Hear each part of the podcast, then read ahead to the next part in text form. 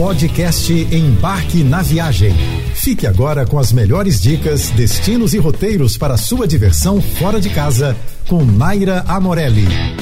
Pela primeira vez na história, o maior evento de futebol vai ser disputado no Oriente Médio. A Copa do Mundo do Catar já vai começar agora, dia 21 de novembro, e segue até o dia 18 de dezembro. E quem for a Doha nesse período vai poder curtir bastante a principal cidade do país, nas diversas atrações que o lugar proporciona. Mas se você não é um desses sortudos que vai curtir a Copa do Mundo por lá, eu já vou deixar ao longo dessa e da próxima semana algumas curiosidades e dicas de viagem para você já pensar em planejar sua viagem pelo Catar. Eu já começo deixando a dica de se organizar para viajar entre os meses de novembro e dezembro, quando as temperaturas no Oriente Médio estão um pouquinho mais amenas. O Catar é um país muçulmano localizado no Golfo Pérsico, com regras bastante rígidas, viu? O consumo de álcool por estrangeiros, por exemplo, só costuma ser permitido em alguns restaurantes e hotéis internacionais. Existem também algumas regras de vestimentas bem delicadas. O ideal é que partes do corpo não fiquem expostas, principalmente nas mulheres, evitando, por exemplo,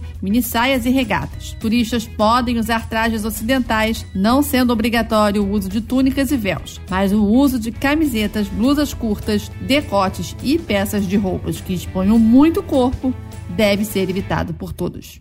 No auge do inverno, a temperatura mais baixa do Catar fica na faixa dos 21 graus. No deserto, é claro que o clima é um pouquinho mais quente. Mesmo assim, essa é uma excelente oportunidade de fazer um passeio para lá de diferentão. Os desertos de Doha, capital do país, são muito preservados. Por isso, por isso, passear por dunas altas e onduladas é uma atividade praticamente obrigatória. Atletas de snowboard até mesmo se arriscam a surfar pela areia. No safari, também é possível conhecer algumas tendas árabes super luxuosas, onde os turistas podem se hospedar para dormir sob o céu estrelado e se deliciar com a gastronomia local. Para quem ama se aventurar, percorrer as paisagens desertas do Catar em meio à imensidão de areia branca e vivenciar um pouco do que era a vida dos antigos povos beduínos, sem dúvida alguma, é uma das experiências mais legais que você vai ter por lá. O passeio é feito em veículos 4x4, com no máximo quatro pessoas em cada carro, contando com o motorista, que também é o guia. Esse tour custa em média 80 dólares mas nada de deixar para comprar em cima da hora, viu? Para não correr o risco de não encontrar disponibilidade. No coração de Doha está o Souk Waqif, o ponto ideal para começar o seu roteiro. A palavra souk significa mercado em árabe e é aqui que está o mais tradicional centro comercial do país. O lugar é usado há séculos, desde quando os nômades do deserto se reuniam para fazer escambo.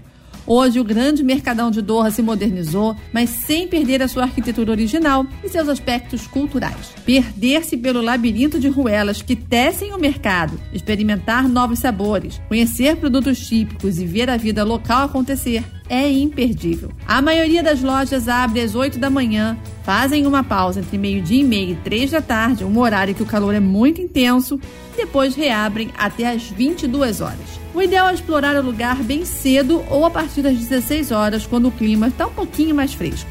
Já o Al-Zubará é uma parada essencial para quem é apaixonado por história. A cidade costeira de Al-Shamal é um pouco mais antiga, de 1760. O sítio arqueológico, que é patrimônio mundial da Unesco, foi construído em 1938 e comporta os elementos mais importantes do país, especialmente durante o comércio de pérolas durante os séculos 17 e 18. Para chegar até lá, é preciso fazer uma viagem de carro com duração média de uma hora, mas vale super a pena.